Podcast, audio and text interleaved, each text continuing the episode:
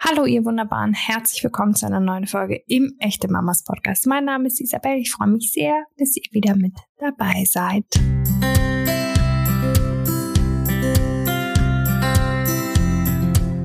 Manchmal ist einfach alles viel zu viel. Die Kinderbetreuung, Arbeit, soziale Verpflichtungen, das Leben an sich. Der Mental Load nimmt Überhand. So ergeht es auch Ines, einer echten Mama aus unserer Community. Deshalb hat sie sich an uns gewandt, denn sie ist einfach am Ende ihrer Kräfte und ist auf der Suche nach Hilfe, nach einer Lösung, nach Ideen. Wie es uns gelingen kann, das Pensum an Stress in einem vollen Familienalltag zu reduzieren, darüber sprechen wir heute mit Hanna Drexler. Hanna ist Kulturwissenschaftlerin, systemische Beraterin und Coach. Dabei hat sie sich auf die Anliegen von Eltern und Müttern spezialisiert, insbesondere auf die gelingende Vereinbarkeit von Familie, Beruf und den eigenen individuellen Bedürfnissen. Klingt gut, ist wichtig und ist auch nicht einfach. Deshalb schaut mal bei ihr vorbei auf ihrer Webseite hannadrexler.de. Da findet ihr viele spannende Angebote rund um diese Themen. Ihr möchtet auch eine Frage an unsere Expertinnen stellen? Dann her damit an podcast.echtemamas.de oder an 0176 465 42263. Hallo, echte Mamas. Hier ist Ines. Ich melde mich, weil ich ziemlich am Ende meiner Kräfte bin. Äh, mein Sohn Matteo ist jetzt zehn Monate alt und ich übernehme den Großteil der Kinderversorgung und setze deshalb für eineinhalb Jahre mit der Arbeit aus.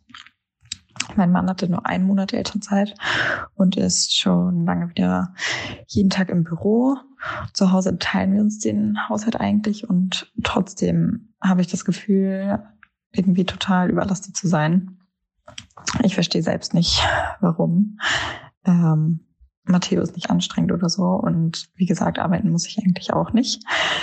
Aber ich bin einfach echt am Limit super oft habe ich schlechte Laune oder bin mega ungeduldig und habe wirklich ein Hirn wie ein Sieb und vergesse ständig alles. Ja, keine Ahnung. Vielleicht stelle ich mich auch nur an und keine Ahnung, ob ihr mit meiner Nachricht überhaupt etwas anfangen könnt. Aber auf jeden Fall vielen Dank für die Möglichkeit. Ja, eine schöne Frage, ähm, mit der, glaube ich, ganz viele was anfangen können. Also die Sorge, nicht verstanden zu werden, ist, glaube ich, unbegründet.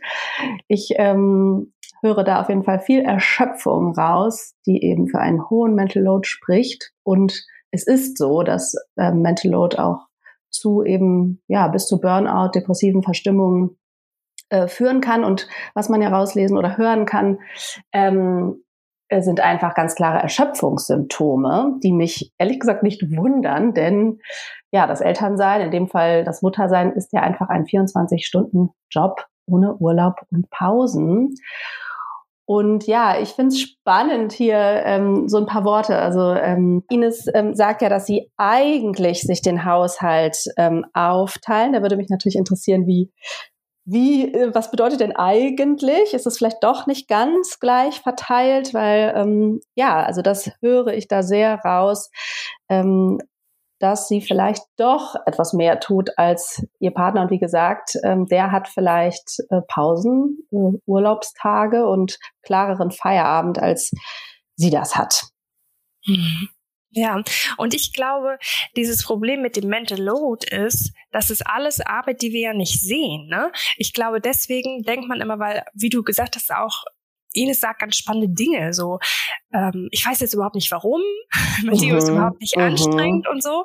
Ähm, und ich finde, man ähm, vergisst halt oft oder man wertet die Dinge, die Arbeit, die man leistet, die aber nicht sichtbar ist. Absolut. Anders ja. als ich gehe ins Büro und mache das und das. Ja. Ähm, die unterschätzen wir. Na, was würdest du sagen, was spielt so in diesen Mental Load mit rein? Was für Bereiche sind das, die uns da so Kraft kosten? Absolut. Also das ist ein, das dieses Sichtbarmachen ist ein großer Teil äh, oder eine, ein großer Erkenntnisgewinn, was den Mental Load betrifft, weil genau es ist eben nicht nur die reale Care-Arbeit, das Handwerk, sag ich mal, das Füttern und Wickeln und äh, Schuckeln und so äh, anziehen, ausziehen, ähm, äh, vorbereiten, einkaufen, absolut, ja. sondern es ist eben die Gedankenlast, die dahinter steht. Und das ist nicht nur organisatorisches, das ist ein großer Teil. Ne? Also dieses, oh, die Windeln sind alle, äh, da muss man sich drum kümmern, äh, vorbereitende Gedanken, zum Beispiel im Hinblick auf Essen, auf Verabredungen, auf äh, Sorgen, die Krankheit zum Beispiel betrifft, wenn das Kind irgendwie erkältet ist oder jetzt Corona ganz besonders.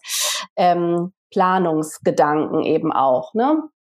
Ähm, wenn ich hier sehe, hier liegt was rum, aha, da muss ich gleich noch daran denken, das oder so. Ne? Also das ist ein Teil, aber es, ist, es sind auch ähm, die, die Gedanken, die hinter der Fürsorge an sich äh, stehen. Also zum Beispiel erfordert ähm, die Care-Arbeit eine ganz hohe Präsenz. Also gerade mit kleinen Kindern sind wir eigentlich permanent bei denen ja auch gedanklich. Also wir haben die im Blick, wir können vielleicht mal ein paar Sekunden, Minuten ne, uns auf was anderes fokussieren, aber wir müssen immer wieder auch bei denen sein um für Überleben letztendlich zu sorgen, gucken, dass nichts passiert, aber auch um sie zu verstehen.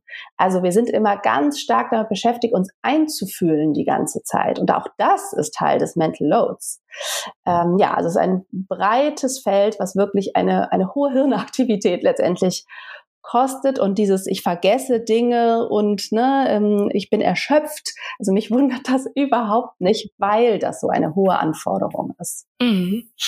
Ich finde das super spannend, also mit diesen, ähm, was du jetzt auch gerade gesagt hast, mit so diesen ähm, ja, vorbereitenden Gedanken und Planung und Organisation, weil das ist, ich habe dieses Gespräch e-, ehrlicherweise ziemlich häufig über Mental Load, weil es mich auch krass beschäftigt, weil ich von mir selbst und aus meinem Bekanntenkreis weiß, dass es oft wir Frauen sind, die in der Beziehung, und damit meine ich auch in der Beziehung ohne Kind, also bevor das Kind da war und dann aber auch mit Kind, oft diejenigen sind, die alles regeln. Ähm, und damit, so, wie hast das eben schon ein bisschen was gesagt, so soziale Verpflichtungen oder halt ganz allgemein mit dem Alltag.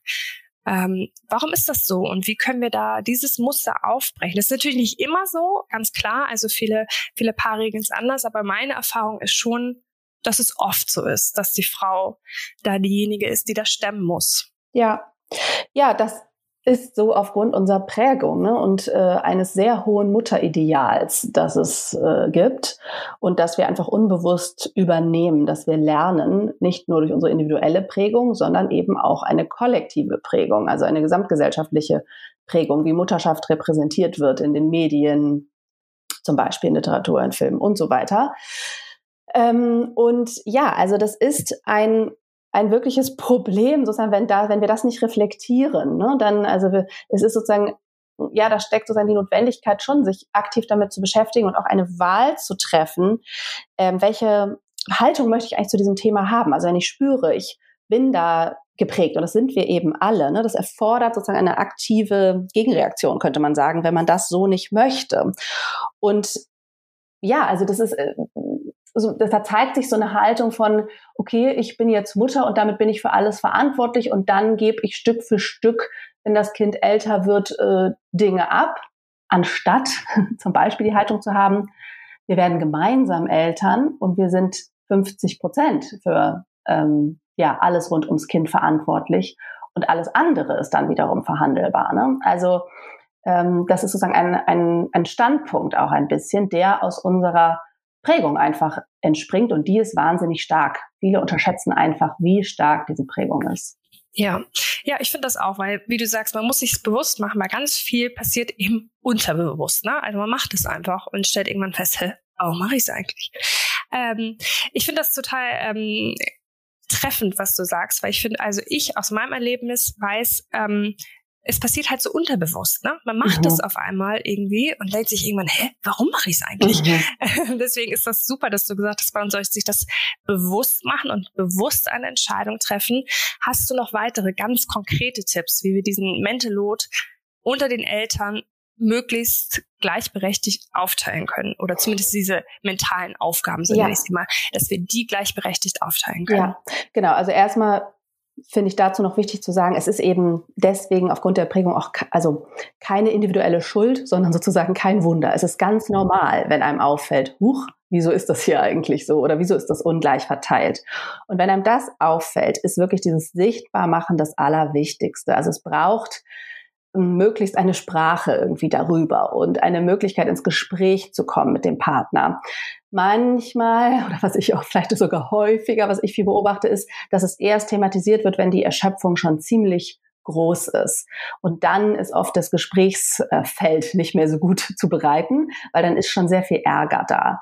Ähm, also diesen Prozess, der Partner hat oft nicht mitgekriegt, dass uns da was ärgert oder ein Ungleichgewicht aufgefallen ist. Und ne, das kriegt das erst mitgeteilt, wenn die Erschöpfung schon recht hoch ist. Aber wenn ihr es merkt, versucht eben, wie gesagt, da ins Gespräch zu kommen und macht zuallererst auch für euch selbst sichtbar, was ihr da alles tut. Also das kann man auch alleinerziehend unbedingt tun, wenn man niemanden hat, äh, mit dem man es überhaupt verteilen könnte kann man sich zum Beispiel jeden Tag mal eine Liste machen, was habe ich überhaupt alles heute gemacht. Das kann erstmal ein Bewusstsein dafür schaffen. Ähm, und wenn, und eben getan und gedacht und äh, geregelt, innerlich und äußerlich, ne, das sind ja innere Regungen, die sozusagen in äußeren Handlungen letztendlich münden oft. Und ähm, wenn man aber das Glück hat, das aufteilen zu können, dann ähm, kann man gemeinsam mal diese Liste machen, gucken, was ist hier eigentlich alles an Arbeit rund um Familie und Kinder zu tun. Und ich würde einladen zu unterscheiden zwischen Haus- und Care-Arbeit. Also die Hausarbeit zählt ja im Grunde zu der Care-Arbeit dazu. In der Partnerschaft finde ich es aber wichtig zu unterscheiden oder im Elternsein, weil Hausarbeit fällt ja an, eben wie du auch sagtest, auch unabhängig davon, ob man Kinder hat, ist das ein Ungleichgewicht, das teilweise auftritt. Und es gibt aber Aufgaben, die kommen dann, weil man Kinder hat dazu. Und man kann eben auch, wenn man das dann aufteilt und sich entscheidet, in welchem Verhältnis wollen wir das überhaupt aufteilen, diese ganzen Aufgaben und die Verantwortung zu den Aufgaben, das ist eigentlich das Entscheidende, dann kann man ja auch sagen, aha, Hausarbeit äh, teilen wir vielleicht 50-50, so wie das hier Ines auch erwähnt hat. Ähm, ne, das, eigentlich wollen wir uns das gleichberechtigt aufteilen und vielleicht ist die Care-Arbeit auch in einem anderen Verhältnis verteilt, weil die Erwerbsarbeit in einem anderen Verhältnis verteilt ist. Das ist okay, aber ich würde da unterscheiden, so dass nicht sie automatisch auch irgendwie alle Hausarbeit mitmacht. Und wie gesagt, dann schnürt Aufgabenpakete. Also wichtig ist, dass es nicht nur Einkaufen eine Aufgabe ist, sondern zu einkaufen gehört eben wahnsinnig viel. Da gehört ja dazu wahrzunehmen, es fehlen Dinge im Kühlschrank. Ähm, die muss ich aufschreiben, vielleicht eine Liste. Ich muss daran denken, äh, dass ich Taschen mitnehme. Ich muss vielleicht eine Essensplanung machen und so weiter. Also überlegt euch dann gemeinsam, was sind Aufgabenpakete, die wir hier verteilen können, sodass der Mental Load sich wirklich reduziert. Also es bedeutet dann ja, dass man an bestimmte Dinge gar nicht mehr denken muss, weil jemand anderes sie komplett übernimmt.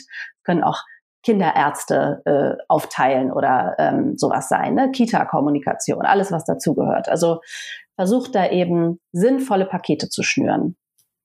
Oh, das klingt ja sehr, also ich finde, es klingt befreiend. Es klingt aber auch ein bisschen beängstigend, mhm.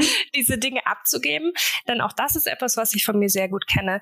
Ähm, wenn wir was in Tüdelchen von unseren Aufgaben als Mama auf, ähm, abgeben, kommt meist das schlechte Gewissen damit einher. Mhm. Hast du noch einen kurzen To-Go-Tipp, wie wir damit umgehen können? Ja, da meldet sich dann eben wieder die Prägung und der sogenannte Muttermythos, ne, der sozusagen dir sagt, äh, du, das sind deine Aufgaben, das musst du doch machen, du bist doch die Mutter. Und auch da kann ich nur alle einladen zu sagen, ja, das ist okay, das wahrzunehmen. Nehmt es wahr, Seid mitfühlend mit euch, also ne, dass ihr das, dass ihr das so empfindet. Es ist okay, es ist einfach, wie gesagt, ganz normal. Und dann habt ihr wieder die Möglichkeit, eine Wahl zu treffen. Ist das denn mein Mutterbild? Also möchte ich das alles machen und mich für alles verantwortlich fühlen? Oder treffe ich eine neue Wahl? Ne? Also ist das sozusagen einfach ähm, ja, welchem Bild folge ich da? Möchte ich mich sozusagen fremdbestimmen lassen von diesem gesellschaftlichen Bild oder wähle ich ein eigenes? Vielen Dank, liebe Hanna. Ich glaube, du hast Ines und vielen, vielen, vielen, vielen anderen Müttern und Paaren auch geholfen. Vielen, vielen Dank. Sehr gerne. Danke dir. Tschüss. Tschüss. Vielen Dank, liebe Hanna. Vielen Dank, liebe Ines, noch einmal für deine Nachricht, die ähm, diese Folge hier in, in Gang gebracht hat, äh, der Auslöser für diese Folge war. Ich hoffe, wenn ihr Fragen habt, dann meldet ihr euch auch jederzeit bei uns, entweder am Podcast at echtemamas.de oder an 0976 465 422 63. Bis dann, ihr Wunderbaren.